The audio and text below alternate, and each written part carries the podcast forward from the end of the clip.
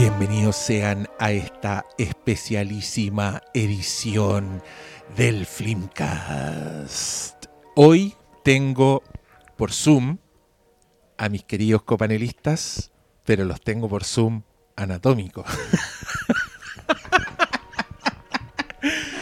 Porque se dio el milagro, queridos auditores, y estamos hoy compartiendo espacio presencial.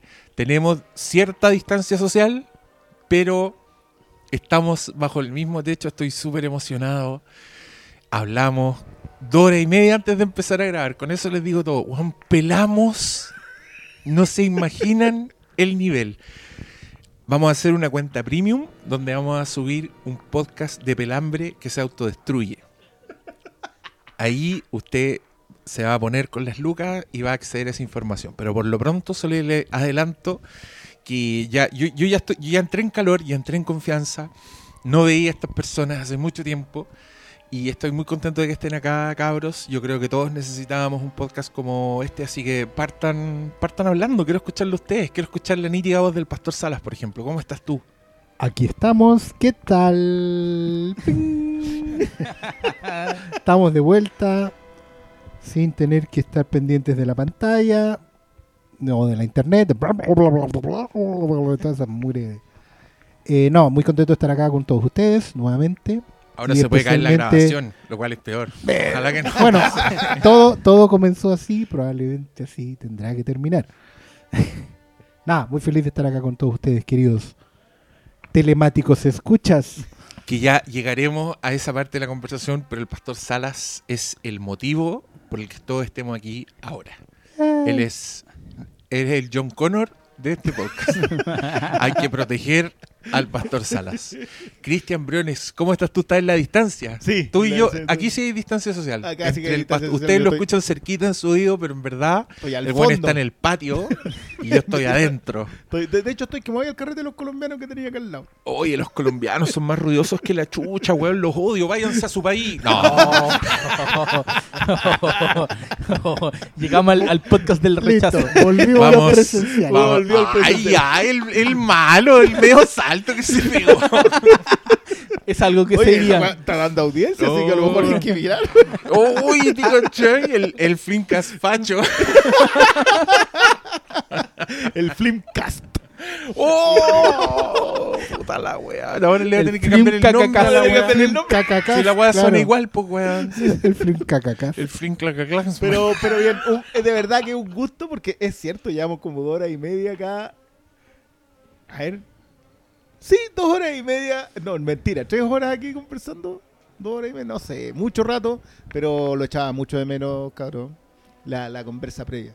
La otra la conexión por Zoom con cuál estábamos 10 minutos y ahora no. Sí, ahora, es que- ahora estuvo. Puta, De haber traído alcohol, debo decirlo. A mí el problema con Zoom es que me, me quiero salir todo el rato. Creo ¿Sentí que es una, en clase? es una weá antinatural estar así, como que el contacto humano venga de esa weá. Entonces, bueno, yo también trabajo con esa weá, entonces puede que sea por eso también. Es Si fuera lo único que hago en Zoom, hablar con ustedes quizás sería distinto. Pero sí, un placer que estén acá. Con el doctor Malo también tenemos mucha distancia social. Lo veo, veo una silueta al fondo. Está, Está a contraluz el plano Sí. Lubesquiano. Han pasado siete meses sacando la cuenta, fue de marzo, ahora ha pasado mucho, mucho tiempo. En este tiempo han pasado cosas bastante graves. Yo estoy muy triste porque había un caballito de metal que ahora es rojo y después fue negro y cambió. Pero no sé, eh, este es un Chile cambió, estamos preparados. El caballito de Caballito metal. de metal. Por pues. favor, trae la música de vuelta. Monte Caballito de Aguilino metal. El bonito. El Brión es el po, el monteguilino de este podcast. Siempre me lo imagino en sus historias como el monteguilino. Mira que son. ¡Uy, Igual me sé, igual me sé el, mon- el caballito de metal. Entre su chiqui chiquicha. Cuando, cuando hagamos el... ¿vieron, ¿Vieron esa noticia que iban a hacer película de los podcasts más exitosos? Salió una noticia así... ¿En serio? Claro, van a hacer películas de los. Se anuncian, no sé si series de los podcasts más exitosos.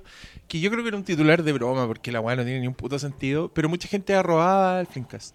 Bueno, si, si hicieran películas del Flimcast, yo creo que tendrían que tener cada una una historia de origen, po, ¿cachai? Sí, evidentemente. Ay, yo vengo llegando en Y la, weón. y la del Briones, sí, pues la del Briones. es Con la Cruz de Mayo. La del Briones, la del Briones Andrés Wood.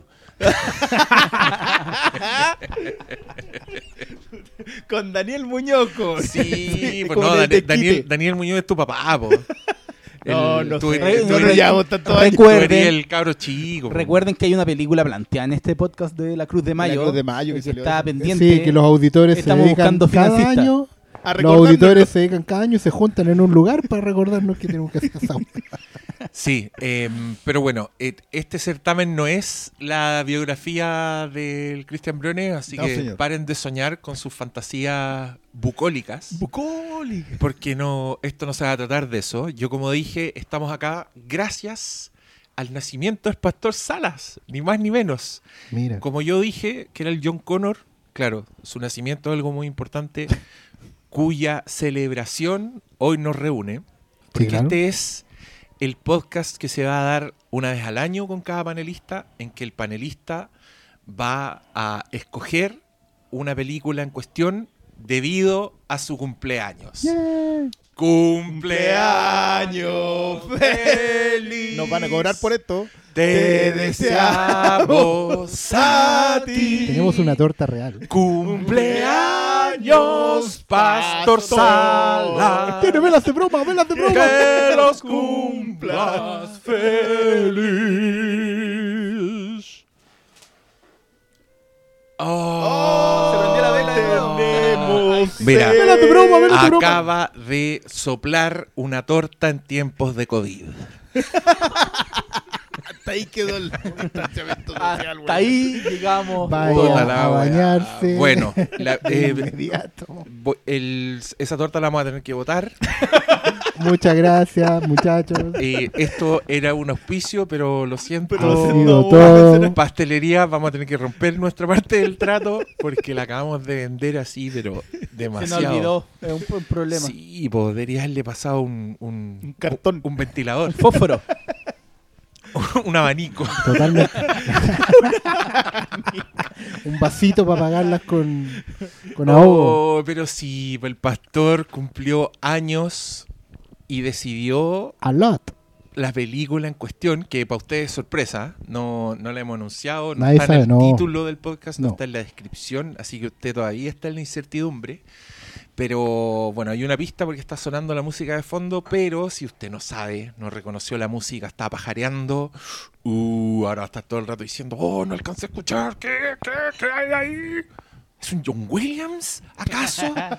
No, sonaba como Hans Zimmer. ¡Oh! Ay, pero mira este. Puta la wea. Pero llegó, como que llegó un, llegó un curado jugoso al tiro Claro. esta celebración. No, yo, yo escuché Al un tiro brom. ca- cagó la onda, ¿no? Yo escuché brom. Sí, wow. Son mala leche con Hans Zimmer, weón. Oye, y si el, ¿cachai que den- dentro de las reglas el pastor perfectamente podría haber dicho la película a discutir será Tenet? Y nosotros habríamos tenido que verla. Ver una versión Mm, coreana. pirateada, grabada a través de una mascarilla. Con Pero- subtítulo en coreano. Pero ¿cómo esa- se te ocurre? La música esa es de Warrenson. ¿Cómo se te ocurre que el pastor Salas va a pedir una película de menos de 40 años? Por supuesto. ¿Cómo se va a salir del personaje? De menos de su edad. No, No, te lo cagué.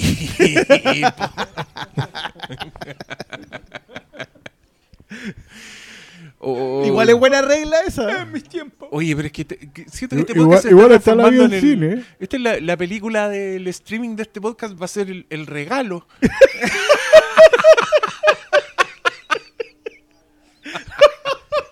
Ni siquiera dos viejos gruñones. Te no, tiraste así, pero con el una- regalo. o Cocoon. Una- Es el nivel. Goku. Pero va- Yo, esto- yo, en Cocoon te, están más jóvenes que en el Oh. regalo, te weón. rejuvenecen. No, con Cocoon. Loco, te Cacún es muy cerca. Cacún, lo- los abuelitos de Cacún tienen como 40 años, weón. Es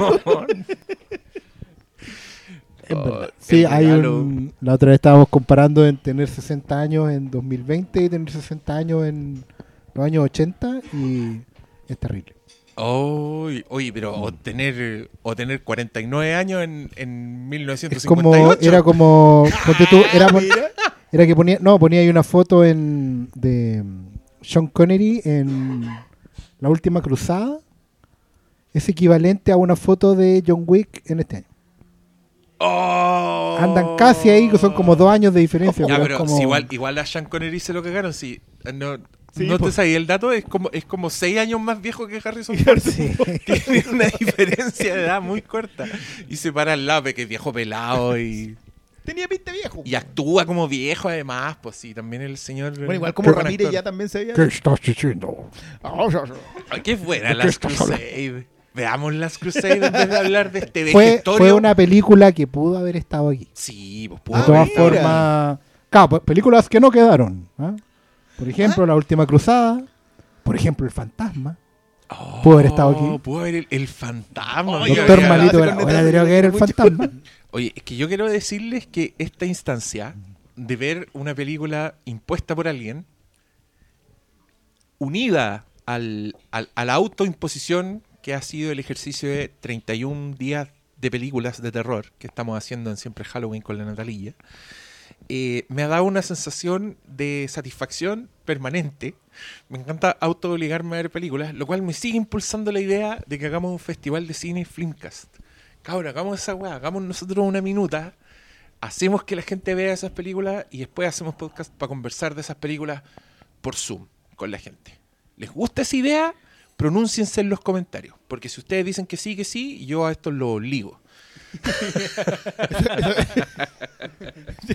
Mire, yo, yo después de septiembre debo decir que quedé cansado. Yo te admiro por más encima haberte tirado en octubre como con treinta y tantas películas. ¿no? Bueno, lo he pasado increíble. Sí, pero, pero Y déjame decirte que en verdad son más películas porque hay un par de días que son programas dobles. oh, Y todavía no lo hemos hecho. Esto es un, un teaser trailer de del spin-off del spin-off.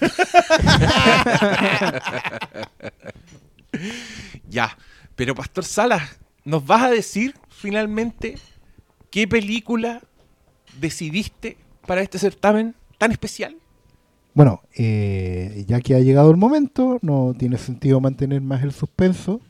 Muchas gracias, agradezco la gentileza. Que me Natalia han trajo torta regalado torta- pastor. torta real, por cierto. bacán, torta Para, de para- todos, todos acaban de mandar sus tratamientos de diabetes a la mierda. Les damos las gracias a, lo, a la rica pastelería de su negocio podría estar acá Oh, sí. por esta gran torta. También quiero denunciar a un señor en Instagram que tiene una pizzería que dijo que nos invitaba pizzas para la próxima grabación y yo le dije, bueno, grabamos hoy día a las 5 de la tarde y no supe más del señor.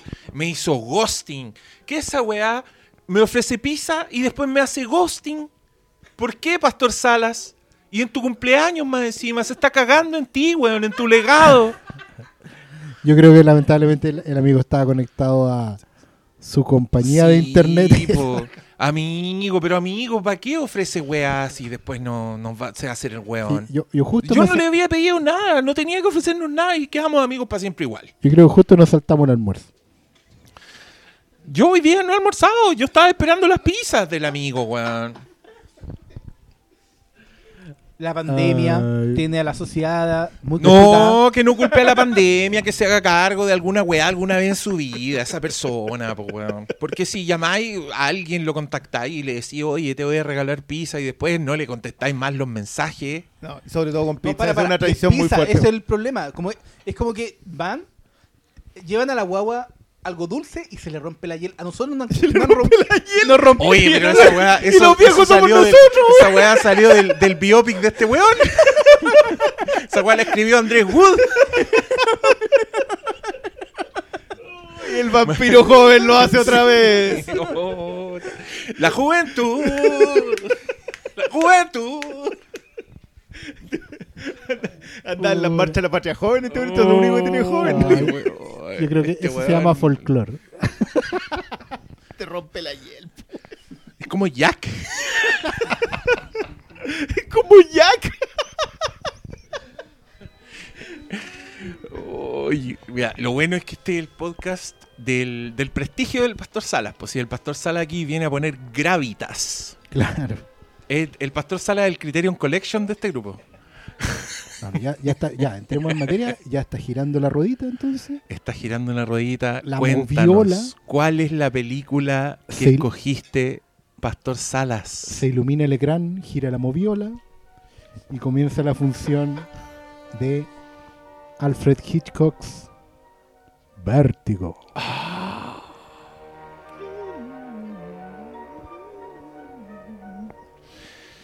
¿Qué peliculaza te sacaste, Pastor Salas? ¿Por qué Vértigo? A Por ver, favor, em, cuéntanos, ¿por qué ya- Vértigo? Ya, nombré un par de películas que pueden haber quedado, ¿cierto? Eh, pudo haber estado también otras, otras películas antiguas como El día que paralizaron la Tierra, La novia de Frank, que están poniendo más atrás todavía. Pero em, Vértigo efectivamente es una película que marca un antes y después en muchos sentidos en mi carrera, por así decirlo.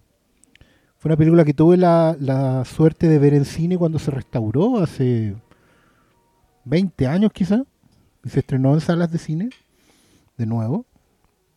Una película que me sigue impactando a niveles eh, impresionantes, como suelen decir en otros programas.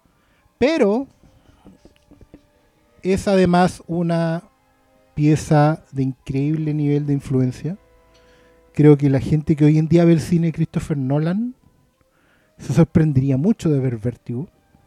Eh, creo que la gente que hoy en día considera que los logros técnicos en el cine eh, son insuperables, se sorprendería mucho viendo Vértigo. Pero sobre todo también creo que es una película que atrapa de una manera impresionante al espectador. Es una película que he visto, no sé, 15 veces. Las 15 veces me ha tenido al borde del asiento, sabiendo lo que va a pasar. A veces olvido eh, intencionalmente de qué se trata, como tratar de, de gozarla más. Otras veces estoy fijándome todo el rato en detalles. Em, quería que la viéramos porque también no, no habíamos. La hemos referenciado de repente al pasar en programas y todo tiene sus parodias. Me faltó tiempo para ver la gran parodia de Mel Brooks, High Anxiety, de Vertigo, pero es una recomendada que les dejo igual para nuestras redes sociales. Eh, probablemente no esté en ningún lado, pero ellos vamos a ver la forma de contarles de qué va esa parodia. Pero nada, para mí es una... Muchos mucho la consideran la película más importante de Hitchcock y muchos consideran que Hitchcock es un cineasta mucho más influyente de lo que se reconoce. Los que hayan visto el documental Hitchcock Truffaut entenderán de eso. Los que tengan el libro El cine según Hitchcock, eh, que está disponible en librerías de nuevo, por, que está reeditado por Alianza Editorial, y, lo revisen, sabrán de que Don Alfred era un adelantado en muchas cosas. En este súper complicado matrimonio entre audiencia y crítica. Creo que hoy en día los blockbusters están demasiado lejos muchas veces de lo- los hitos de la crítica y, de, la, de las cinco estrellas. No es que Vértigo haya sido un éxito particularmente para Hitchcock, pero sí es una película que estaba hecha para las grandes audiencias y, y se nota así. Tiene toda la estructura de, de contar una historia que es romántica, que tiene suspenso, que tiene algo de crimen también, de noir, de conspiración que además un logro técnico impresionante, está hecha en lo que llamaban Vista Visión, que era un, formato especial para, para hacer que la gente volviera a ir al cine, porque en ese tiempo la televisión había entrado súper fuerte. Y eran, eran estos ganchos como, como es el 3D hoy en día o el IMAX. Vista Visión era uno de esos. Pero nada, pues tener la oportunidad de hablar con ustedes de esta película, que... nada, pues escuchémonos a nosotros mismos, dejemos de, de escucharme a mí. Cristian Briones, yo sé que esa torta está increíble, Sí, pero ya no podía alargar más porque también quiero Pero- pero dejemos No, no, que no. también coma el pastor, así que expláyate, todo lo que sea necesario. Todo lo que sea para que alcancen a comer ustedes. no, yo, yo mm, tengo mucha historia con esta película, la cual no viene en lo absoluto al caso. Así que lo voy a dejar afuera. Eh, porque yo, yo soy de los que comparte una opinión que no sé si sea tan popular, tampoco creo que sea tan impopular, que esta es la mejor película de Hitchcock. Y probablemente en una, mu- en una lista muy corta de las mejores películas de la historia. Eh, yo defiendo esto porque creo que lo que logra Hitchcock narrativamente hablando en, em, en Vértigo no es algo que se dé tan frecuentemente en, en la historia del cine. Desde el uso del color, que, que es clave, que es demasiado importante en Vértigo, hasta la depuración más absoluta del MacGuffin, que es este elemento muy, muy conocido para, para los fans de Hitchcock y que se ocupa incluso hoy, hoy día también mucho, eh, que es esconder en una... es utilizar un artilugio que dice que te está contando algo, pero en realidad estarte contando otra eh, cosa completamente incrustada en la película. Eh, la Novak eh, Stewart, independiente de que al mismo Hitchcock no le gustara que finalmente revisara esa, ese casting y piense que, que fue un error. eh, el análisis que hace Truffaut con él es extraordinario. Creo que es una de esas de las primeras visitas que uno hace como como cinéfilo, en, en el sentido ya, uno, a uno le gusta mucho el cine, pero llega a esto y como que dice ya, no sabía que esto funcionaba así. Eh, los aspectos técnicos que encuentro que son extraordinarios. Creo que el- es, creo que es tanto lo que se ha versado sobre, sobre Vértigo que los documentales de Vértigo describen a la perfección, los documentales que vienen en el material extra, definen a la perfección cuáles son los aspectos que la hacen extraordinaria. Eh, hablar de Head, hablar del diseñador de arte, hablar de Bernard Herrmann, que por cierto creo que es la mejor banda sonora de Herrmann, eh, y, que, y que es simplemente extraordinario, porque más encima lo que logra él es convertir en música lo que Hitchcock cuenta como historia. Y probablemente en, en el, solamente en el tema central, hacer un resumen de las, de las sensaciones que te mueven en la película y, de la, y del auténtico texto detrás de, que creo que, que creo que Hitchcock no lo esconde. eh, y por eso también creo que la depuración del MacGuffin funciona tan bien. Eh, porque la historia está ahí, la resumen, el, la, lo que hace con la adaptación, cómo habla de ella, también es, muy bueno leer lo que Hitchcock decía sobre el proceso de adaptar una historia en donde la sorpresa no está al final. Eh, el, el quiebre en el guion, todo esto. E- Esta es una de esas películas que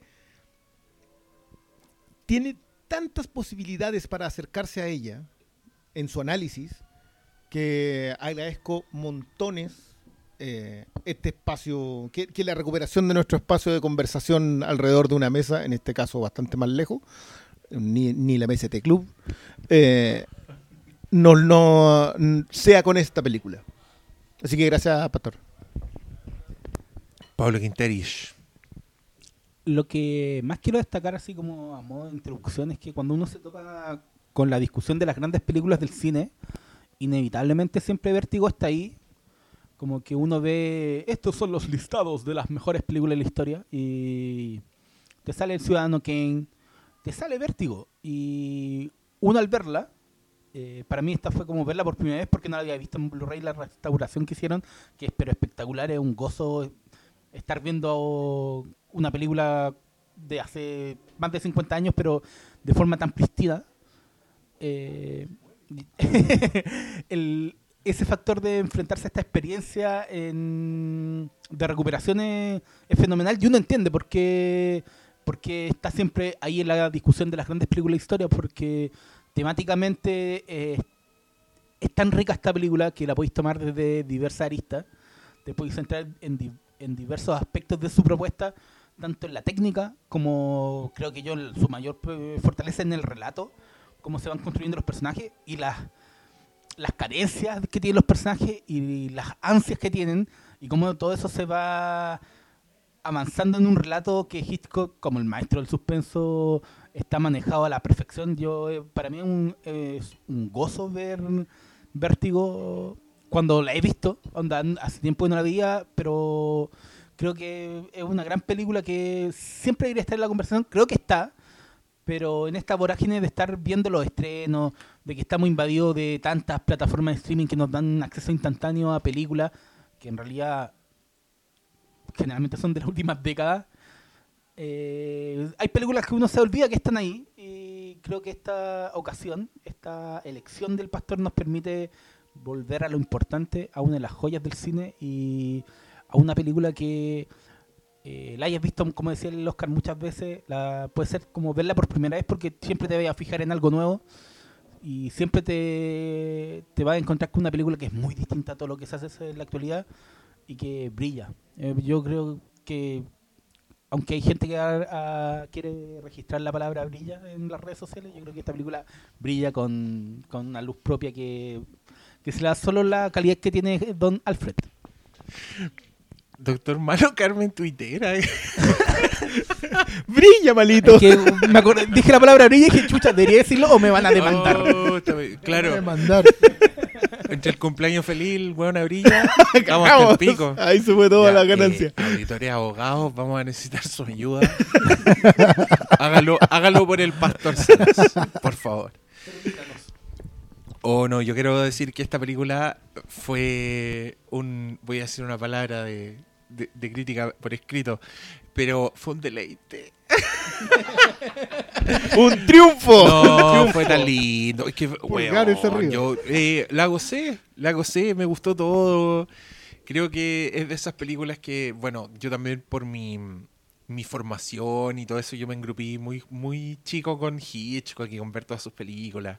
Pero creo que por lo mismo ya se me había olvidado, estaba en un cajón en mi cerebro, muy al fondo, en mi bodega mental. Y sacarla, desempolvarla y verla en glorioso HD altísimo D gracias a la tienda su tienda podría estar aquí Pero literalmente está aquí. 13-13. Literalmente Tre- está aquí. no pero no no hay no había arreglo todavía No, no, no, que, cuando lleguemos a eh, acuerdo, lleguemos a acuerdo. Cuando haya Usted- Vamos, hashtag, tratativa. vamos a dejar pistas por ahí para que usted sepa de qué tienda estamos hablando pero pueden acceder a su, su copia en HD de esta película en el más H, en el más H de los Ds. Con eso les digo todo. Y la weá no se puede creer. Tú veí en Hitchcock, ves al padre de, de todos los weones que hacen películas. Te das cuenta que hay de Spielberg, te das cuenta que hay de Sam Raimi. Loco, esta weá tiene planos full, que son full Sam Raimi. ¿No, no, ¿no crees tú, Natalilla? Experta en Sam Raimi. ¿No encontré que hay planos que son muy Sam, Sam Raimi en vértigo? Sí, por los de las escaleras. Por ejemplo, o, o cuando hay un flashback en un momento donde hay un beso y la cámara gira alrededor de ellos y cambia el fondo. Veí, loco, veí, veí a Almodóvar en la weá, veí a Alex de la Iglesia. Alex de la Iglesia es un fan de Hitchcock, pero weón lo Declarado, ama. Onda, declarado, sus declarado. películas tienen planos de la weá, tienen... lo- ah, o ¿Saben sea, qué? podemos hacer una tesis de todo lo que Alex de la Iglesia ama de Hitchcock y lo usa en sus películas. ¿sabes qué? Partamos, si te parece, eh, partamos hablando al tiro como de lo visual de la película. Sí. que creo que es muy impactante. Los cuatro la vimos en, en formato alta calidad.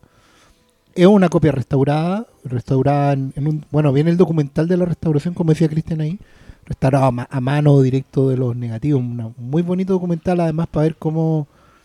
Porque so- son tipos que básicamente hicieron una restauración para, para que la película pueda estar hoy día en 4K, para que esté en el futuro en todos los... En 8K. en Todo, claro, todas las- todos los el- formatos que lo- aparezcan van a ser gracias a eso porque 200, 100. se había lo perdido pista de sonido, se había decolorado el negativo, estaba todo muy, muy... Y ahora está prístino e increíble.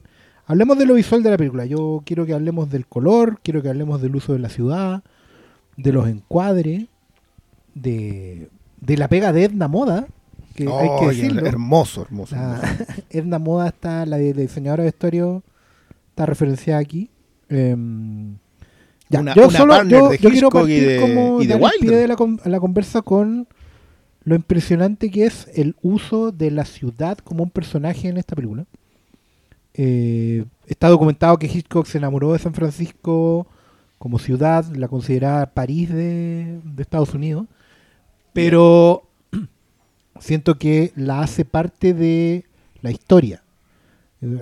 La historia, la intriga, digamos, de Vértigo, que para los que no la han visto, básicamente es eh, la historia de una mujer que está muy obsesionada con un antepasado de ella, que era de, de los, de, los, de los tiempos de la colonia ahí en San Francisco, de un, y de un detective que es James Stewart, que está empieza básicamente a obsesionarse con la figura de ella, de esta mujer que está a su vez obsesionada con, con un fantasma del pasado.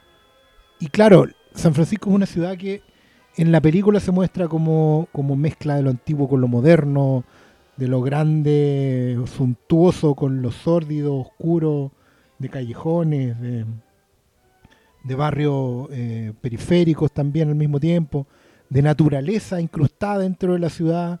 Yo encontré impresionante, yo no había pensado nunca en, en viajar a San Francisco como a turistear, y de repente viendo Vértigo te das cuenta que tenéis como para estar una semana entera buscando el hotel donde se quedaba la el personaje de Kim Novak o El Hotel Empire. el- claro, el Hotel Empire por otro lado. El- donde yo estaba- solo un, un trivia pequeñito. El hotel que tú, donde ella se queda, donde él va a investigar, existe la, tal cual la casona colonial, digamos. y ahora se llama el Hotel Vértigo y Maravilla. está abierto. Pero- tú pero- puedes ir. Perdona, el, el hotel donde ella se queda, el Hotel Empire, el de la luz verde.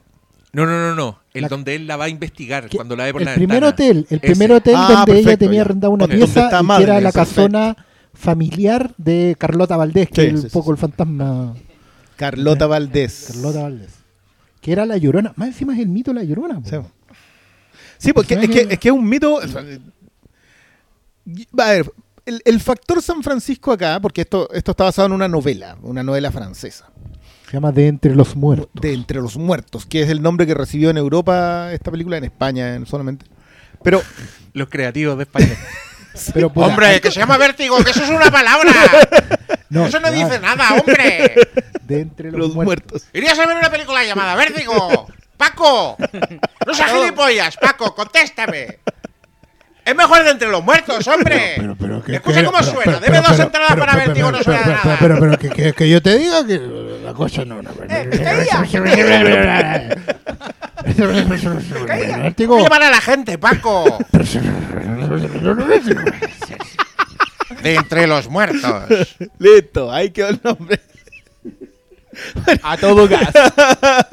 Bueno, después de eso, como se la lleva a San Francisco la historia, hace San Francisco un personaje. Y esto no es solamente visualmente, porque la trasladarla a lo de Carlota Valdés, eh, en donde hay un villorrio, la iglesia de San Juan Bautista, todo son una serie de cosas en las que compromete la ciudad y en las que los compromete para la historia.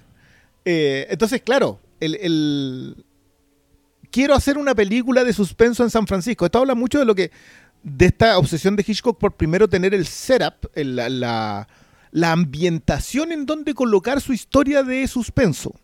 Así empezaba Hitchcock su, su historia. Y él dice, ya, quiero hacer una película en San Francisco. Y empieza el trabajo de cómo llego a, una película y finalmente toma esta novela y la mete en San Francisco. Como casi todos los cineastas muy brillantes, las novelas les servían casi como como una maqueta, pero no necesariamente se movían, se movían en el mismo sentido ahí, yo creo que San Francisco le sirve una cosa.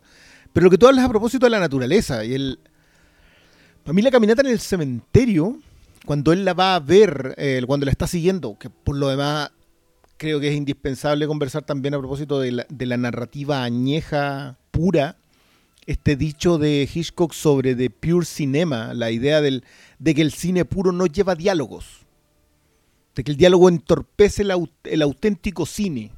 Y si tú te fijas acá, claro, la, la- la primera, la- el primer gran sapeo, como le decía el antes, es, serán 20 minutos sin, sin diálogos en donde solamente nos guiamos por, primero por, por Herman, que creo que está, que en esa secuencia en particular es donde más luce, pero después por encuadres. Ah, Sí, pues es, como- es- es una pintura detrás de otra. De otra, la weá. sí, un Entonces one perfect shot detrás de suspendido Y tenéis más encima ese señor, James Stewart, que en esta película lo- su, su actividad primordial o principal es mirar. Y, y él tiene unos ojos que acá la weá en, en el Vista Visión se le ven así, calipso. Además ¿Y el señor dónde- está como con una con un, su piel, es un maquillaje. Pero esos ojos vidriosos de James Stewart que te llevan por toda la weá, primero en, en la curiosidad, en la fascinación, y después en la segunda parte de la película, como bueno, en la búsqueda impetuosa de lo que ya no existe, Oye, qué poética esta película. Pero, pero, pero- Hitchcock era un señor que, claro, amaba el proyectar, el llegar a lo poético con el cine puro. Continúa. Sí, es es que a mí siempre me, ha llamado mucho la atención, porque todo eso que tú dices a propósito de que tú te identificas con James Stewart, o sea, puedes pasar primero de la curiosidad al, porque sigue siendo un detective, esto es algo que es brillante, ahora vamos a hablar un poco en el desenlace de la película, pero sigue siendo un detective, es alguien que está observando aquello que no funciona eh, y, y que pasa de la curiosidad a la obsesión. Toda la película in- incluso te lleva así al personaje. Y tú eso lo puedes ver en James Stewart. Entonces siempre me ha llamado, me, me produce mucha curiosidad porque a Hitchcock no le gustaba finalmente que haya sido James Stewart. Y que siempre lo colocan como una mala decisión de casting haber puesto a James Stewart ahí. Es que tú quieres... No, no, es que yo no lo- yo, a mí me produce mucha curiosidad entender por qué. Mira, es que se supone que fue así. Hitchcock era un señor muy, muy sensible y, y el one era un fenómeno. Sí, eso también es, hay que entenderlo. O sea, Hitchcock salía él en los trailers. Era un rockstar, ¿cachai? Y al one le iba muy bien, siempre. Sus películas eran, eran un éxito de dinero, ¿cachai? Por eso el one tiene como esas, esas citas famosas de... Señor Hitchcock, usted lee las críticas de sus películas y luego dice, sí, las leo en la fila del banco, ¿cachai? Em, y a Vértigo le fue mal. Vértigo fue un fracaso para Hitchcock y el loco resintió que fuera un fracaso. ¿Cachai? Al punto que, por ejemplo, hay testimonios que dicen que Hitchcock, cuando le preguntaban a Alma, a su esposa, a la esposa de Hitchcock, si le gustaba Vértigo, Alma decía que sí. Pero si le preguntaban a Hitchcock, Hitchcock decía que lo odiaba. Y, y puteaba la película como si fueran las quejas de la esposa. ¿Cachai? Ya. Hitchcock es un señor con personalidad bien especial. Si ustedes leen el libro de Truffaut, se ofende muchas veces por weas que le dice Truffaut eh, y después como que se taima. Y todo eso está en la entrevista. Que eh, tú, eh, en una parte Truffaut le habla de mm, la que hizo con Henry Fonda, el The, El The The Wrong Man. The Wrong Man. Y, y Truffaut le pregunta, ¿por qué cree usted que no funciona esto en la película? Y Hitchcock es como, ¿tú crees que no funciona? Y después le dice, eh, ah, ah, entonces es una, digamos que es una de las, de las de Hitchcock malas. Le dice Hitchcock a Truffaut, y Truffaut le dice, perdón, se ofendió, yo lo que quise decir es esto, esto. Eh, sí, bueno, quiso hacer algo distinto, no resultó. ¿Cachai? Y, y ya no le contesta, así se taima. Bueno, imagínenselo así con un fracaso comercial de una película. Entonces lo que hizo este señor fue decir que se había equivocado con James Stewart, que lo que falló en esa película fue que la gente no se proyectó en el romance de la película, porque el señor era muy viejo y porque se veía muy viejo. También aparentemente él se llevó mal con Kim Novak en la Mm. weá. Y, y como que arrastró un poco, Sí, él ahí- lo culpó por ese lado. Y a mí me da risa porque, bueno, en el revisionado de ayer, ponte tú, para mí es muy claro que el amor de, este señor por ese personaje es un amor muy enfermizo. Es un amor que yo creo que el espectador no se tiene que proyectar en ese amor. O sea, necesitamos que el weón esté con los ojos un poco desorbitados, caídos del lado equivocado de la obsesión, ¿cachai? Y que creo que justamente el saber que ella no es la muerta, sino que es la misma y se lo está ocultando, le da a la weá una tensión que está cargada en todas las escenas, ¿cachai? Entonces, con ese, con ese setting que es tan bueno, tenía un Hitchcock desatado, donde el weón puede alargar el plano todo lo que quiera, puede colgarse con Bernard Herrmann, puede poner las escenas en una weá donde hay un neón verde que lo cambia todo, ¿cachai? Y podía estar así viendo, solo viendo una pintura en, en escena que para mí es, es gloriosa. Hay un. Bueno, lo- los mismos materiales extras son generosos y la, la documentación en general. Se supone que el casting original de, de Vértigo, la, la chica era Vera Miles. Que es, es como. Se nota, se nota que King Novak tiene una, tiene una belleza más, más rústica, más, más ruda, ¿cachai? Con más, con más perso que lo de Vera Miles, que era un poco más delgada, si querí, eh, con, con rasgos un poco más menos Eh, marcados que Era la versión gringa de Audrey Hepburn. Exactamente. Esa, es la verdad. Y Kim Novak es más como italiana, así como más, más europea. Vera Miles no pudo hacerlo finalmente porque se embarazó. Entonces, ya Hitchcock cargaba con una, con una, una, entre comillas, frustración de eso. Pero creo que el, punto de que él se autoconvenza después, porque realmente uno ve la película y la película está funcionando, porque la película eh, tú terminas convencido de que ese señor de 50 años, en ese momento James Stewart tenía 50 años, el año 58, y el personaje de Kim Novak, lo mencionan también, tiene 26. ¿Cachai? Es, no, no es, ni siquiera es José José 40 y 20. Ah, Es el doble, lo- mucho. Claro, distinto hubiera sido si hubiera sido Cary Grant. Tú podés entender que una cabra de 26 años se enamore de Cary Grant porque Cary Grant es Cary Grant. El Gary Granito. No tiene, no hay cómo. No podís no enamorarte. Era el Henry Cavill. de era el Henry Cavill de su época y no, no hay caso. ¿Cachai?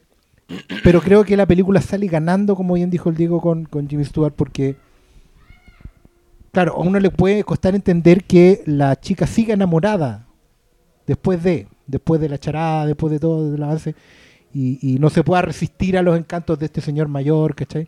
Pero resulta que al final es un sugar daddy igual.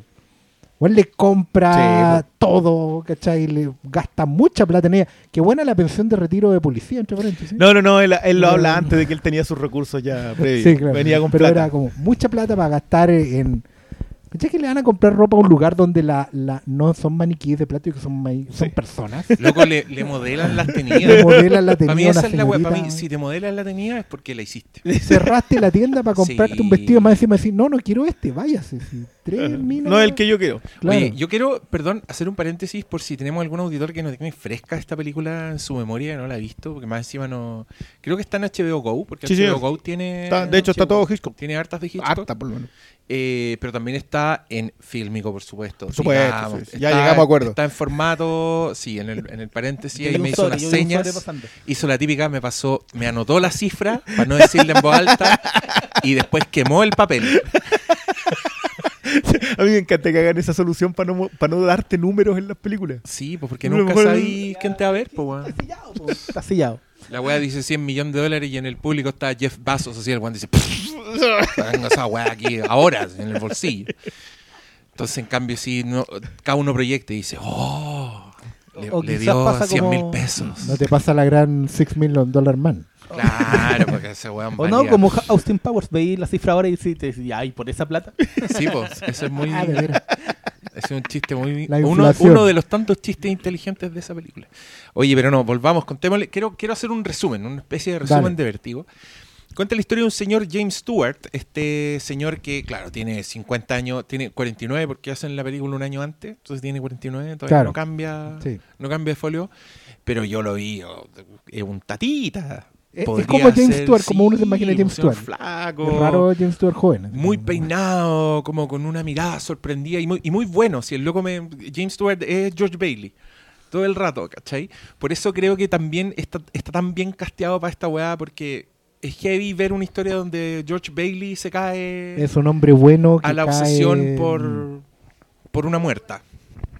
Y mm, bueno, él- se trata de este señor que es un detective de la policía y que en la primera escena queda colgando de un techo durante una persecución y mira para abajo y se da cuenta que tiene acrofobia. Porque el weón ve el mundo y el mundo se le distorsiona en uno de los planos famosos de esta película que discutiremos después cuando estemos hablando de la trama. Eh, cortamos un tiempo después, él ya está retirado, está rehabilitándose, todavía sufre, su- no, no- no tolera mucho las alturas. Porque Tiene- se murió un policía. Claro, tiene, ah, muere un policía, Tiene un claro. trauma por esa- queda con el- pero el loco está con la fobia antes de que se caiga el, el weón es como el remate. Eh, y después de eso él está con su amiga, que tienen ahí una relación donde se, se entiende que tuvieron algo antes en el pasado no, y que ella ellos todavía lo dicen que quiere. estuvieron comprometidos. Y dice que fue en la época de la universidad, donde tampoco tiene ni un sentido porque eh, James Stewart, un tatita, y esta niña podría ser su hija, pero bueno, ya fueron junto a la universidad, Hitchcock, yo te creo, te banco, démosle. Em, que un amigo, un viejo amigo de este señor, le tiene un trabajo de, de detective privado, donde él le dice, temo por mi esposa, por favor síguela. Y un día le dice, esta es mi esposa y es la mismísima Kim Novak, con todos esos peinados icónicos que en alguna parte de España los vio Pedro Almodóvar siendo un niño y dijo, ¡Madre mía!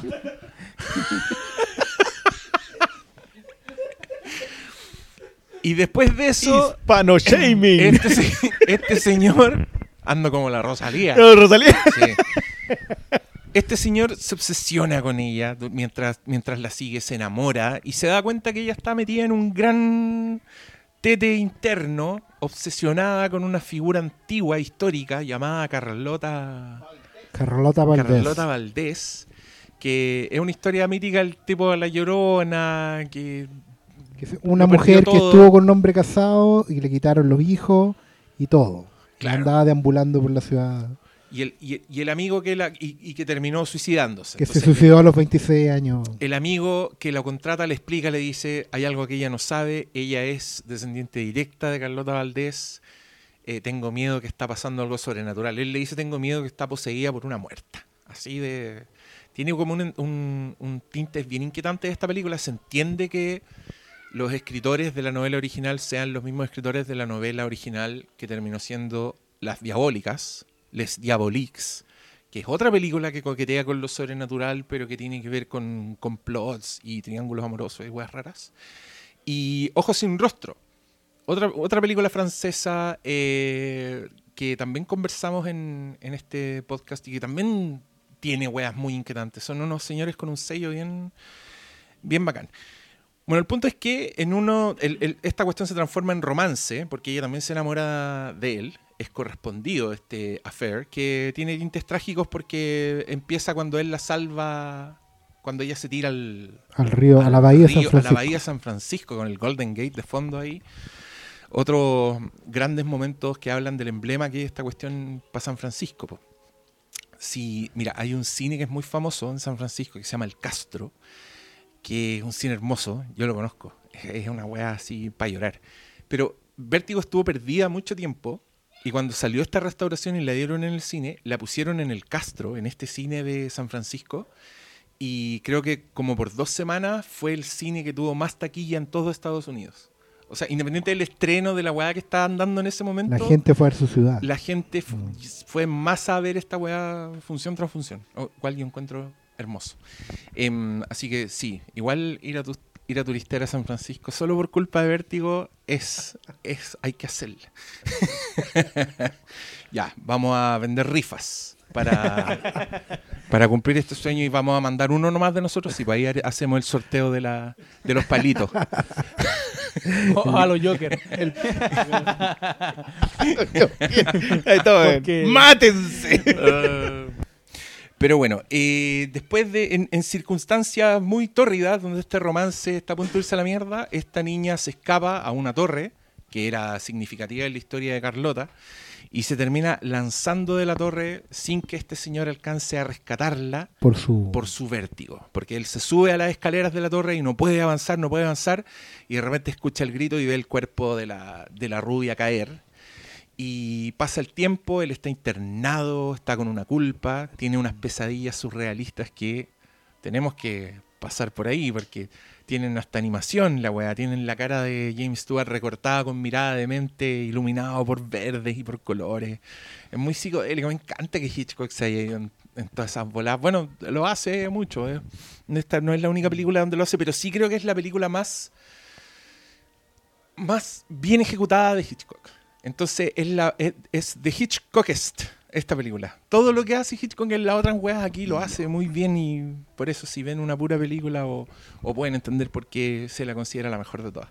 Pero después de eso, este señor cuando está sufriendo se encuentra con una mujer en la calle que es igual a la muerta, la empieza a seguir, le mete conversa y la otra como que engancha un poco y aquí Hitchcock hace el gran cambiazo en comparación a la novela, porque en la novela venía un giro al final de la historia, en que te cuentan que esta segunda mujer es en efecto la primera de la que él se enamoró, porque ella formó parte de una mm, un complot, no sé cómo decirle, un plan- Básicamente, claro, una un- especie un, de. un plan maestro entre el esposo, el que lo contrató, como y su amante, que es ella, que es esta mujer, por matar a su esposa real.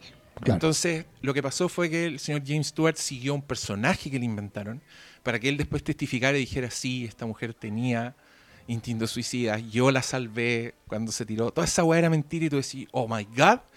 Hitchcock no quiso que tú que dijeras, oh my god, junto con el protagonista, te da esta información antes.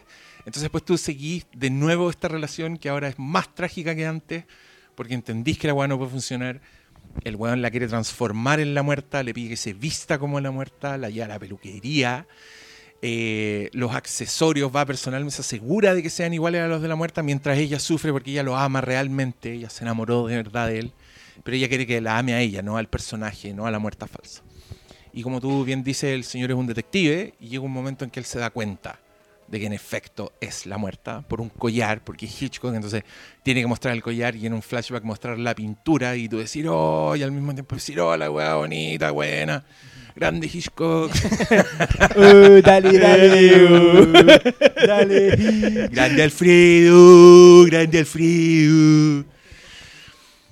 Y él trata de replicar el clímax donde le dice, ¿por qué me engañaste? Le enfrenta y le dice, pero gritaste, ¿por qué gritaste? Si ya estaba muerta. La otra. Y es pura intensidad, pura intensidad. Y aparece una monja en un mal momento. Bueno, él vence el vértigo en este momento. Es de esa- ese tipo de películas. Aparece una monja que por supuesto te asusta porque veía una monja en cualquier parte y yo grito O sea. antes de la monja. La monja funciona gracias a que es una monja. Si no cual. tiene para qué ser fea, podría ser la señora esa que salía en la tele con los lentes redondos. Igual uno se cagaría susto si la viera. Ah, la, la- la cocinera. Brune, si viene esa señora sentada al lado tuyo de repente, Estaría preocupado. weón, te haría el pichí.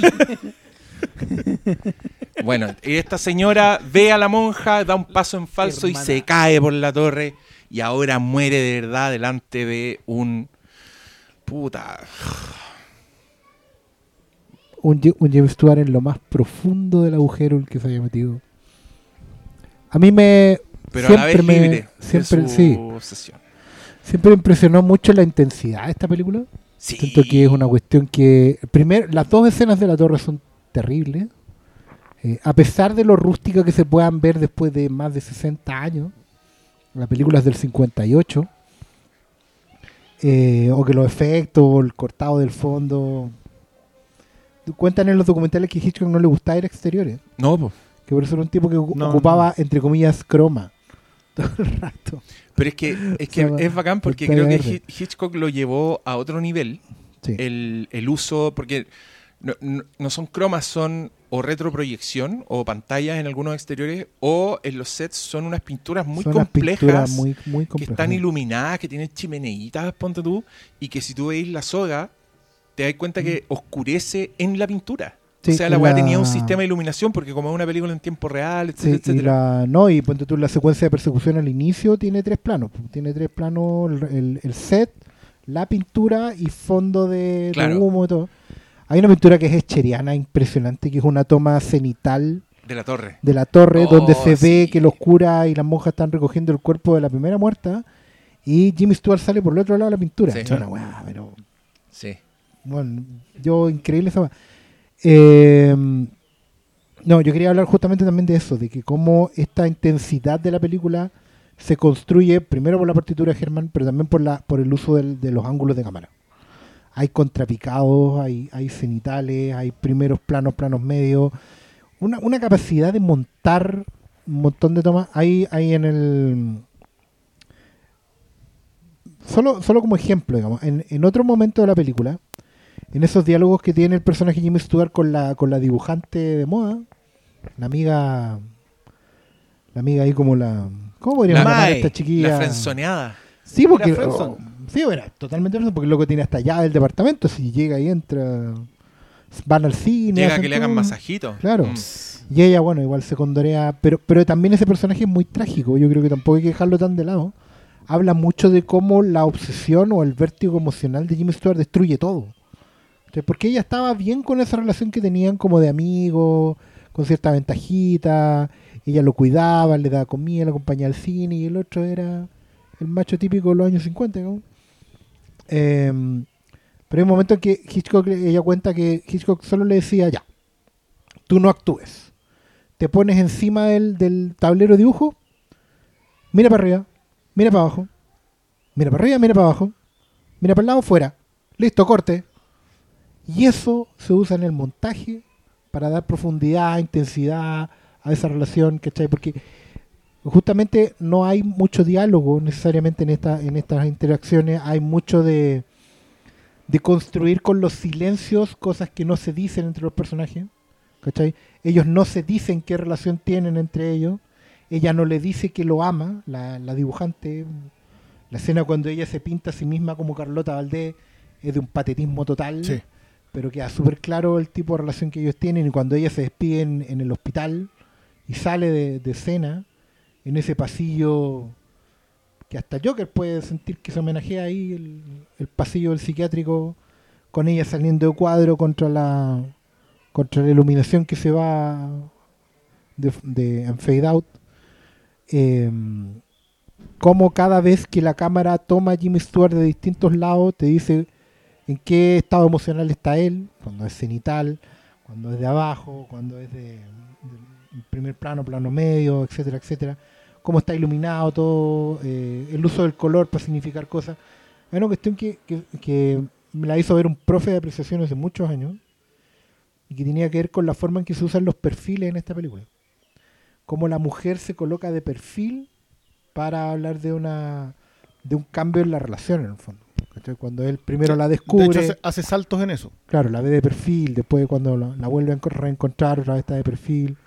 En el Hotel Empire, el Hotel Verde, por así decirlo, que es verde porque hay un neón verde afuera y ellos están dentro con la luz apagada, solo iluminado por el neón verde.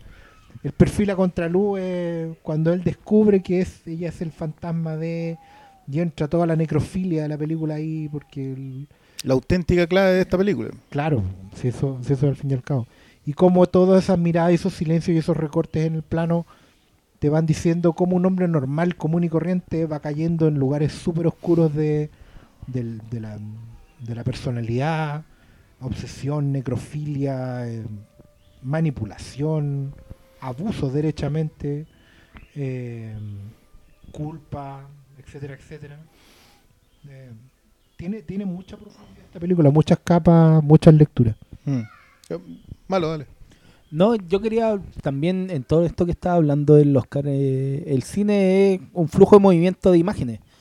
Y la forma en que Hitchcock te lleva los ejes, eh, cuando mira hacia un lado, la cámara siguiente no puede entrar por otro lado, sino el flujo de imágenes se rompe, es una base del cine, pero él lo ocupa para darle una dimensión a la ciudad y yo creo que eso aporta que se vea tan viva San Francisco, porque forma parte del mismo relato que te van construyendo y, siendo Hitchcock, también lo trata de forma de suspenso, porque hay, hay muchas tomas que se repiten, porque cuando las veis de una forma ya no tienen el mismo significado que tienen cuando él ya está metido en la pasta de la obsesión.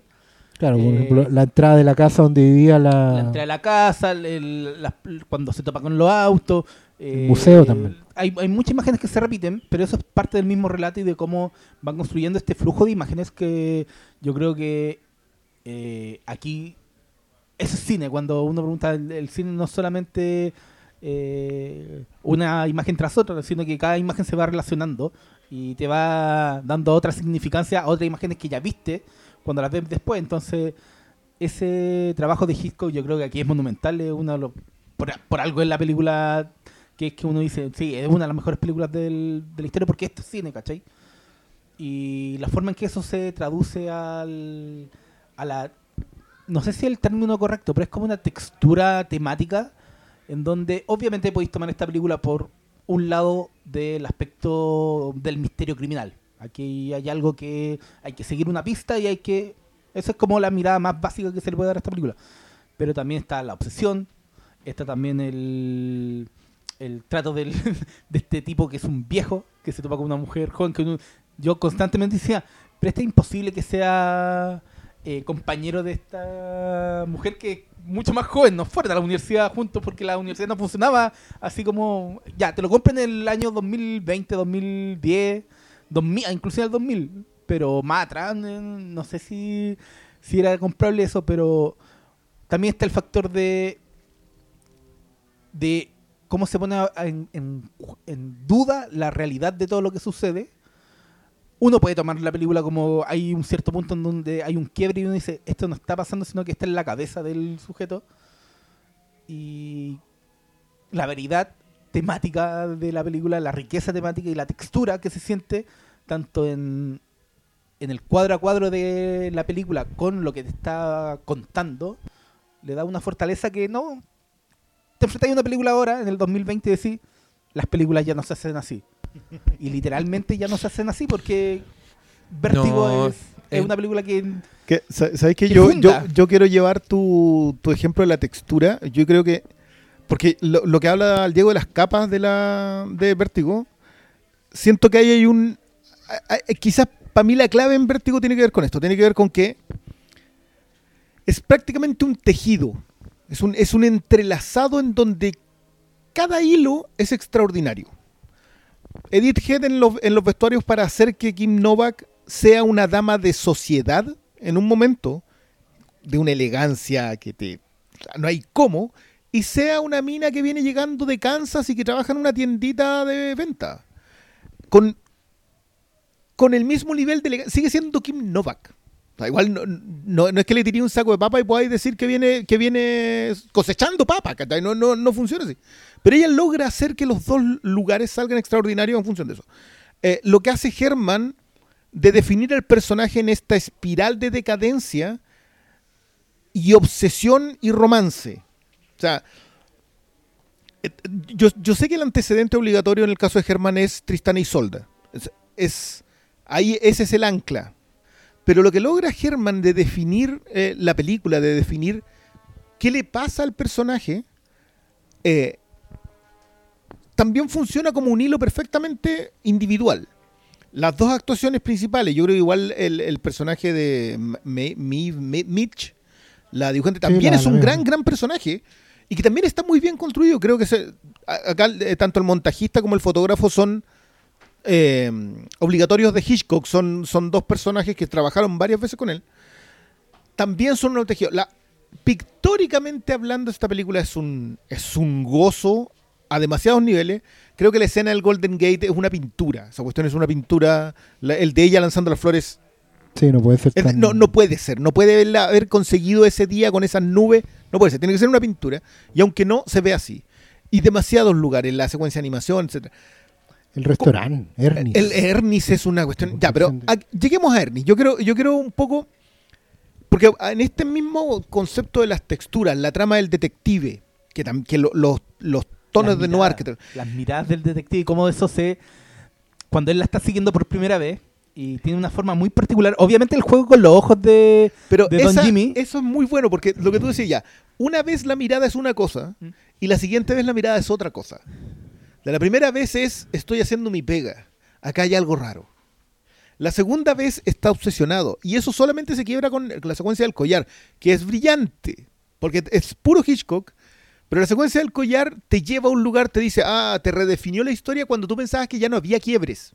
O sea, cuando el quiebre ya estaba tirado a la mitad, porque te tiran, te, te rompen la película y te dicen, esto pasó.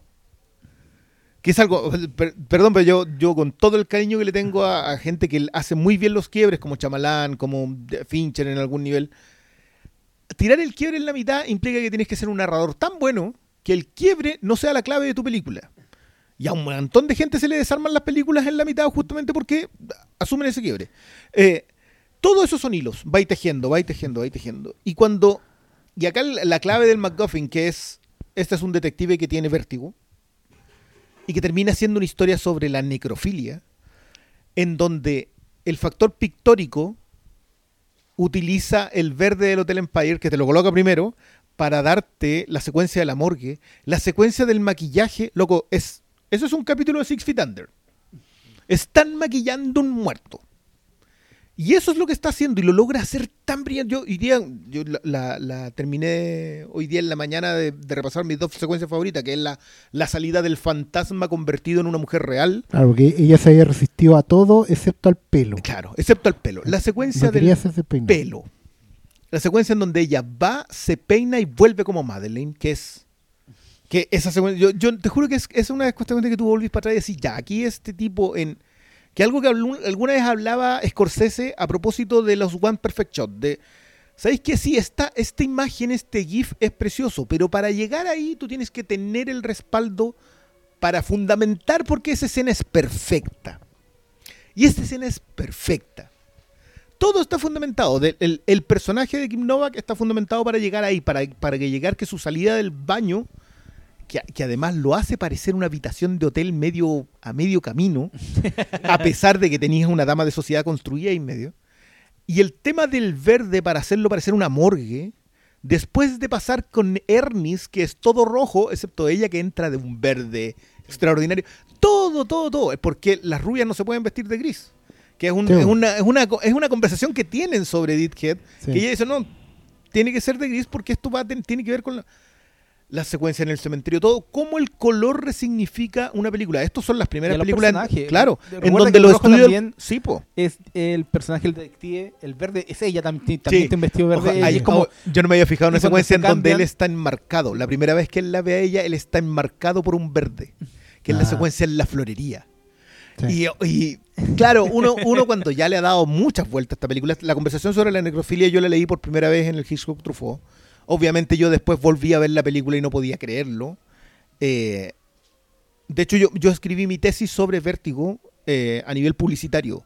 De- ahí está mi historia. Pero a propósito de los MacGuffin, y por eso, por eso para mí está la depurada del MacGuffin.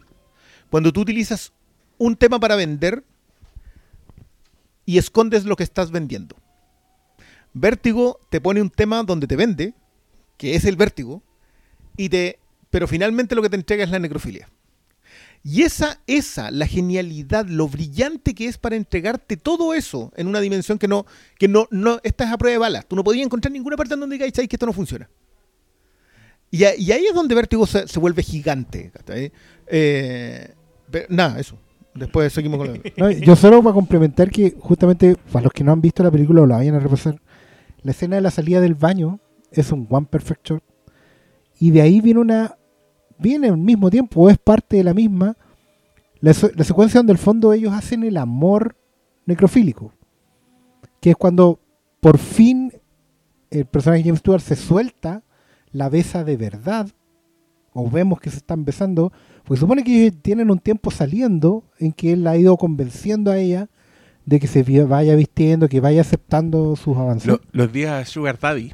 Claro, pero, pero cuando ya ella termina por la conversión final, viene esta escena donde ellos se besan, la cámara gira en torno a ellos, la partitura de Herman ya...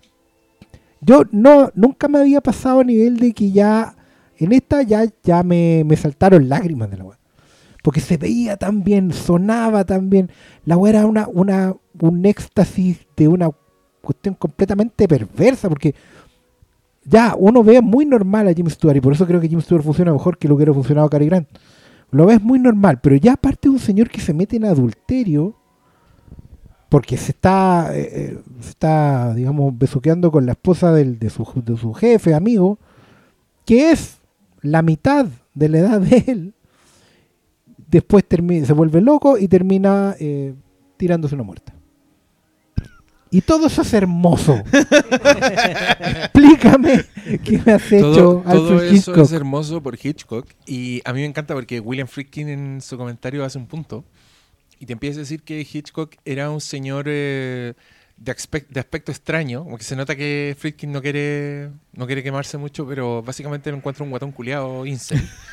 Y, y que el loco dice que se entiende perfectamente que el cine de Hitchcock sea tan, comillas, superficial.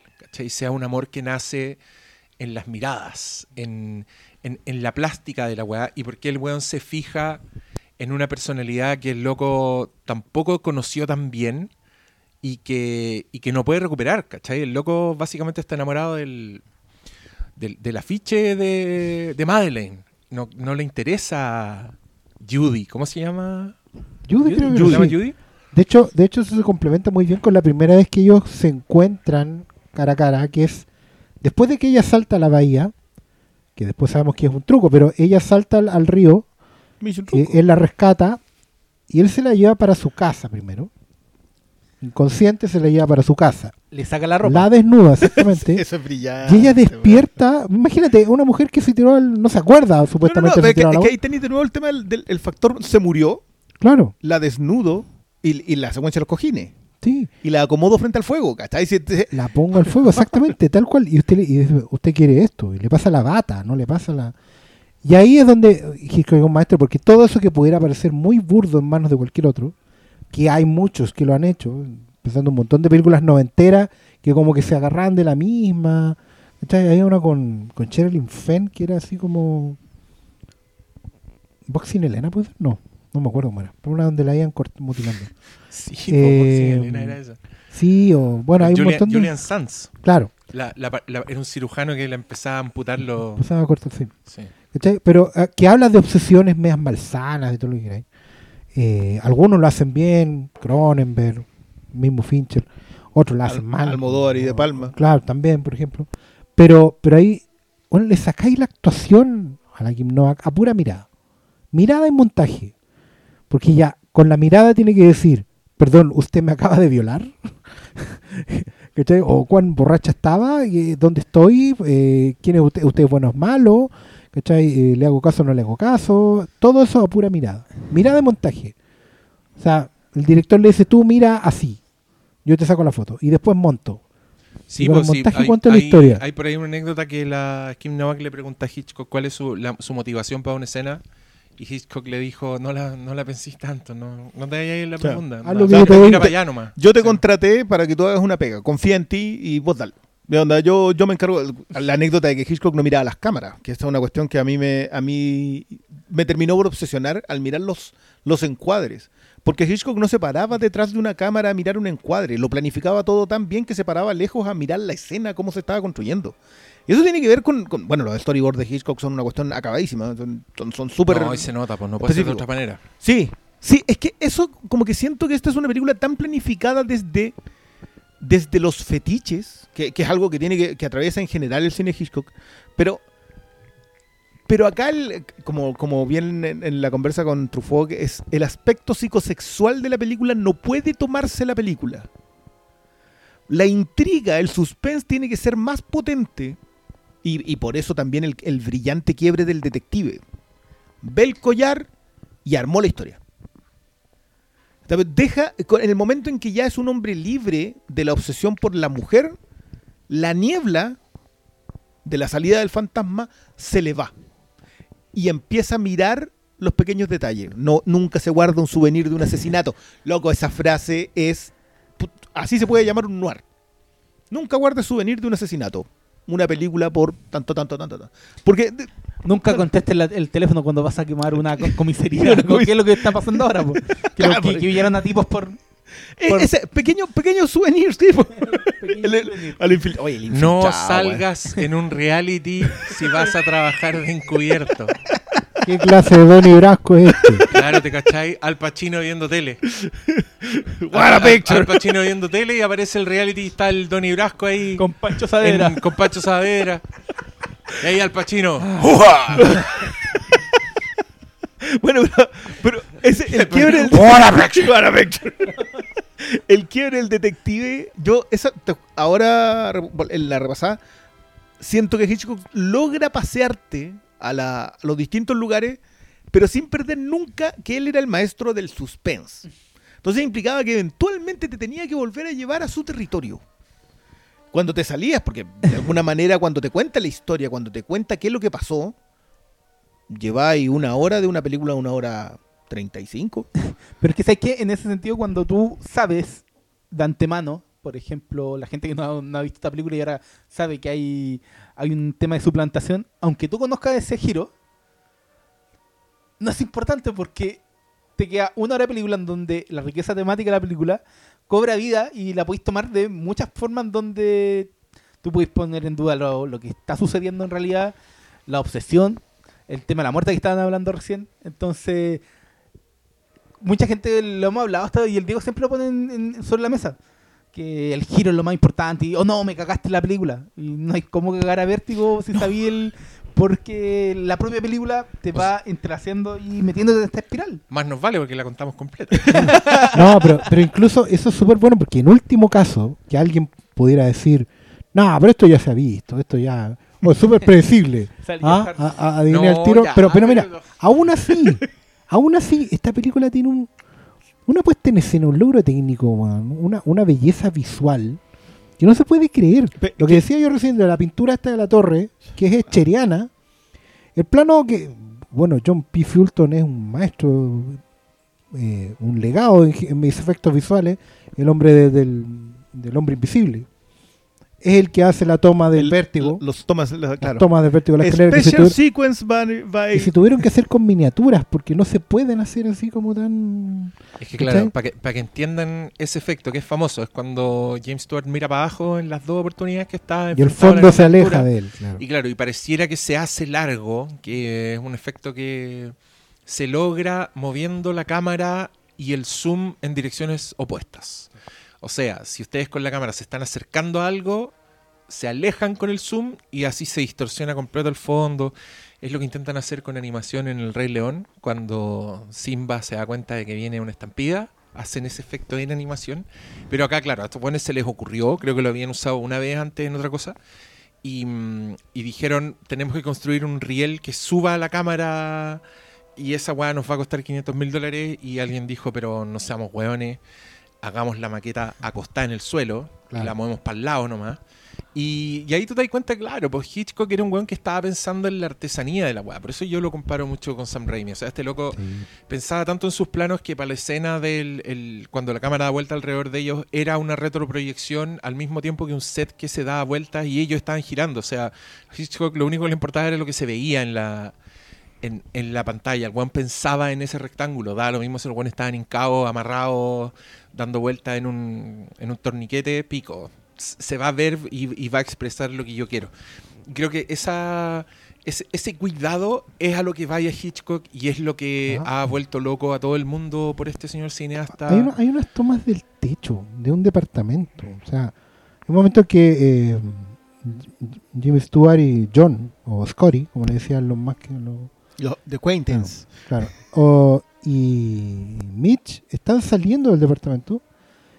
Y como para reflejar la distancia que se está creando entre ellos, la cámara se va para el techo. Y sale y la cámara está en el techo y en la puerta del departamento. ¿Cachai? Y, y no porque se vea bonito, sino que porque efectivamente ellos están empezando a quebrar. Yo, Como- yo- como yo quiero detenerme un segundo en lo que acaba de decir porque creo que el logro técnico para Hitchcock no era solamente un logro técnico.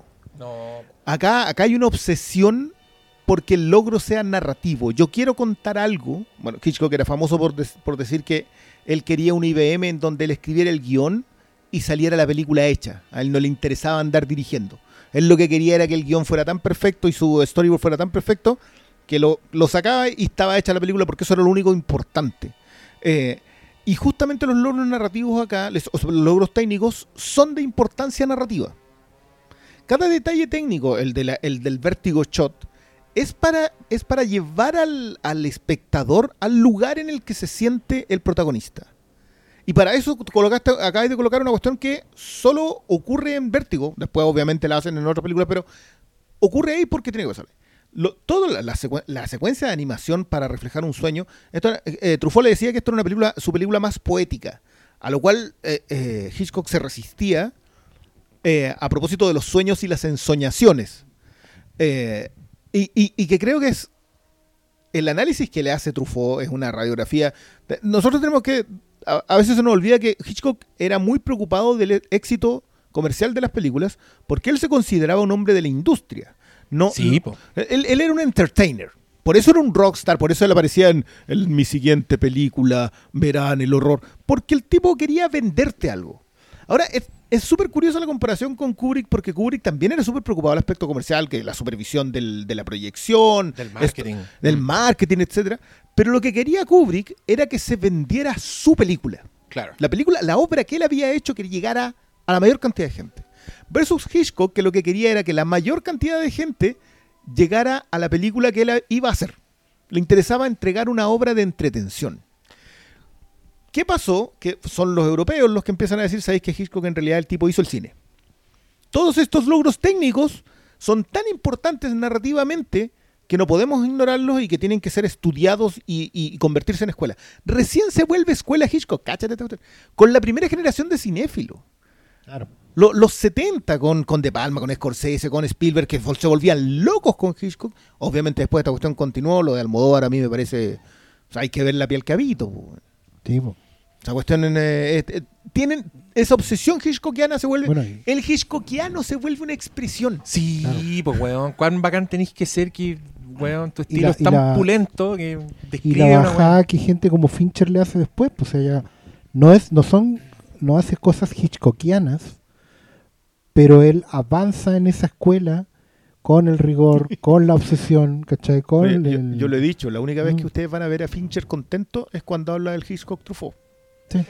Si ustedes ven ese documental aparece Fincher y creo que es la única vez que yo lo he visto contento conversando de algo. Si todos los documentales tú lo veías así como que está. No, tenéis que, buscar más, que David Fincher es- Los comentarios de David Fincher son Los una comentarios, pero no lo veíamos. Sí. El, no, había otra weá que a mí me gusta mucho donde sale David Fincher, que está, se ve muy, muy dicharachero. muy- Sí, y, puta, creo que es un comentario, pero de otra weá que no es de él. Ah, Puede Sí, ser. Sí, porque tiene, también tiene ese Ah, perfil Sí. de... Un poco a propósito de la Dalia eh, de Los Ángeles al Desnudo, ¿puede ser?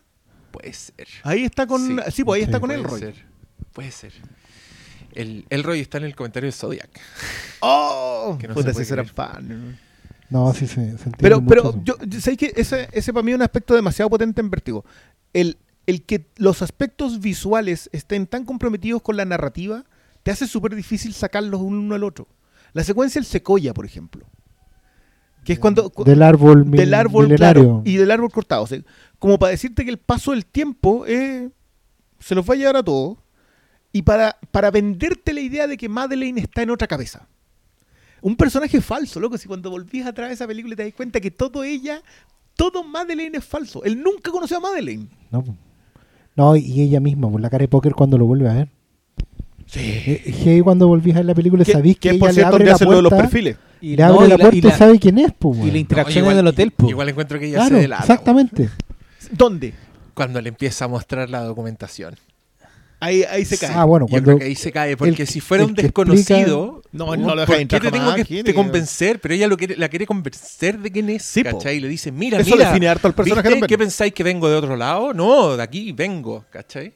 Ahí yo Sí, dije, oh. igual, igual se puede tomar que era otra sociedad. Era... No, pero- ahora no, pero- pero a- No, es que, yo- mira, yo creo que el, el- William Friedkin da la clave, porque en el comentario loco dice eh, que la película no es, no es verosímil. Dice, esta película es muy inverosímil, pero es increíblemente lógica. La weá tiene toda la lógica del mundo y que eso es lo que importa. Y creo que Hitchcock le encontraría la razón a Friedkin, porque Hitchcock en efecto al weón decía, ¿qué importa, weón? Si- No, a, a Hitchcock no le gustaba el hoyo que tenía la película. eh, encontraba que era mucho que dependiera el plan de que él no de iba que a él ser no capaz subiera de la subir escalera. Claro, eso, eso él lo considera. Él decía, eso es, es mucho. Es uno, eh, y es un hoyo, ¿cachai? El término que utilizaba para definir una película que tú agarra cualquier reseña, te metía a los Metascore y esta película tiene 100.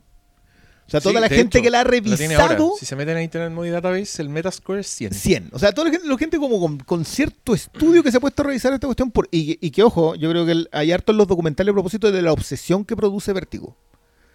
Vértigo hace que te metáis en la película y la revisís, la revisís, la revisís, hasta que, hasta que tratáis de, de- de revisarle todos los aspectos, pero llega alguien como Friedkin y te dice, sí, pero miremos esto de otro lado. Siempre hay algo nuevo, pues sí, por eso te Sí. decía que puedes conocer el, el- uno de los tantos giros que hay. Da lo mismo porque la película es tan rica temáticamente que siempre habrá, va a haber algo nuevo. Tú mismo vayas a ser más viejo y la vayas a ver, no sé, 15 veces y le vas a encontrar una nueva vuelta. Tú mismo vayas a ser... No, yo, yo hoy día me fijé en el Stewart. marco, en el marco hablaba- ¿Cachai? Y, y- y por eso la eh, eh, eh, es tan satisfactorio encontrarse con este tipo de películas que siempre están creciendo. Que uno siempre se toma con películas que, oh, me gustó cuando era chico, pero eh, de- ya no me Ah, deja gustar. Las o, famosas envejecieron mal. o sí, pues siempre, siempre está pre- presente esa, ese tipo de conversación. Pero yo encuentro que esta película siempre, siempre crece. Ese, ese término te juro que cada vez me está... Envejecieron mal. La película no es- envejeció, es- es igual Como que me da rabia ya. No, es que yo entiendo a qué se refiere, pero ya cuando... No, porque Cuando una, es que una weá estar como- mal usada, po. Ah, bueno, ah, no, no vamos a rellenar con eso hoy porque hoy día estamos Pero contentos re- con él. reemplacémoslo, po. propongamos. Crítica constructiva. ¿Qué decimos en vez de envejeció mal para decir que algo ya no Es- se ajusta es a los hija de su época. Claro. Es hija de su época. Es, es vintage. Un poco, muy poco, un, Cine poco, vintage. un poco patriarcal lo encuentro. Oye, yo para como para última cosita, Como para ir cerrando, dices claro, como tú. para ir cerrando, eh, también encuentro que es súper eh, interesante cómo la, la película va mutando un poco y se va adaptando a la época. Porque, por ejemplo, hoy día yo también la, la trataba de pasar por, por ciertas miradas más, más actuales o políticamente correctas o en boga, derechamente. Eh, como por ejemplo eh, esta crítica que se le ha hecho a Hitchcock histórica, no de ahora nomás, de que era casi misógino o derechamente misógino, que cosificaba mucho a la mujer, que no le daba eh, espacio, personalidad, lo que fuera. Y Una porque efectivamente Vértigo es una, una historia que la podéis leer desde el punto de vista del abuso, porque todo el tiempo están aprovechándose de la- del estatus de mujer como tal. O sea, desde la historia del fantasma, Carlota Valdés, como una mujer que era amante de, que fue despojada de cualquier derecho, pasando por este aparecido en la familia, que es el que contrata a James Stewart, que se casa bien, se casa con una heredera, para finalmente matarle, quitarle todo. Eh, y después con el mismo James Stewart que solo está preocupado de salvarla, la damisela en peligro, y después utilizarla como su propio fetiche, etcétera, etcétera. Pero siento que la película todo, todo el tiempo castiga esas actitudes. No, nunca las ensalza. No es, una, no es una visión del mundo que la película defienda. Y creo que eso está súper bien graficado, visto desde esas miradas, en la escena del juicio que se le hace a Jimmy Stewart después de, de- de la muerte de, de Madeline, por así decirlo. Donde son puros hombres, weón. Son puros viejos culeados. Haciéndose mansplaining entre ellos Sí, sobre una decisión que tomaron Sí, sobre una mujer. Y sabéis que ahí hay dos aspectos, porque uno es el hecho de que, sí, fue un suicidio. Fue así como, sí, está claro, ya. Este, mira, este otro igual era un pelotudo. Estuvo súper mal. Fue súper- pésimo, pero no importa, fue un suicidio. Y lo otro es a propósito del tratamiento. Que a mí me gusta mucho que acá lo deja, lo deja caer como tres veces antes, con el remate en la escena del juicio. Es que nunca quiso someterla a ese tratamiento. Porque los tratamientos para una mujer con eh, problemas psiquiátricos en ese tiempo era el electroshock, po, weón. Y el marido podía mandarla para allá. No, él tenía la potestad. era La potestad, eso no de que mi señora está media chalada, así que métale corriente. Mira, po, weón. Claro, po. un, un poquito lo que estaba hablando el, el- Oscar es como está muy bien tratado el tema de la obsesión y también de cómo esta mujer trofeo básicamente en la Copa Libertadores para muchos se mira y no se toca y su condena es cu- cuando la toca su día se da la mierda le pasó a Colo Colo y, y ¿cachai? es como eso está muy bien tratado en el relato de la historia porque básicamente es la, mujer que se mira y no se toca y cuando él la toca Por la en- chucha, weón. Yo, yo, yo, yo casi al- estoy al borde de la admiración por esa estirada del elástico para llegar hasta ahí, güey, porque lo encuentro, lo encuentro brillante. Yo quiero pedir disculpas al público por, por esto. Llevamos no sé cuántos minutos y. Y bueno, lo pasó, habíamos po. logrado. Pasó, pues se, nos- se nos cayó el huevo, se quebró. No llegamos con la cucharita ahí al, al final. Los dientes ya fallan a esta edad, así que la cuchara se... Oye, y del- y dele con hacer el podcast, el regalo, weón. Cambia el verso, hombre. Olvídate de tu propia muerte. Bueno, después de esta película está complicado. Más encima. Enamorados de muertos, como nosotros, enamorados del cine. Oh. Oh, Ah. y ahí tenía ahí remate. Sé, como, sé como el que me gusta a mí. Así. Po- Tíñete el pelo, No, película no. nueva. Sé como la que me gusta a mí, Star Wars. Concha tu madre, y- soy James Stewart, weón. Kathleen Quiero Kennedy el y te dice, mismo moño. que el señor sabe muy bien lo que quiere. Lo que quiere. Espérese que creo que tengo el modelo guardado por ahí. Sí, Oh, salió hace un par de años, pero lo tengo guardado tener La metáfora de. Star Wars en un vestidor. A ver si es Darth Vader.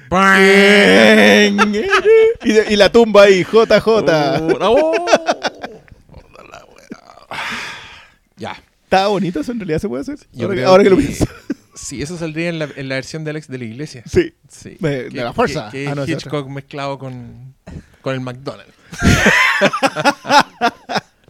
Sí, bueno. Y, Pero y igual con- es Es un español que dio de Sí. entre los muertos. Sí, no lo culpemos. Ya sabemos, Paco. ¿Qué titulazo te pusiste, Paco? Ya, chao. Estoy muy contento, muy agradecido de que hayamos hablado de esta película. Sobre todo de que ustedes que escucharon este programa puedan ir corriendo a verla, disfrutarla y como siempre recomendarla a alguien más. Muchas gracias. Buenas noches.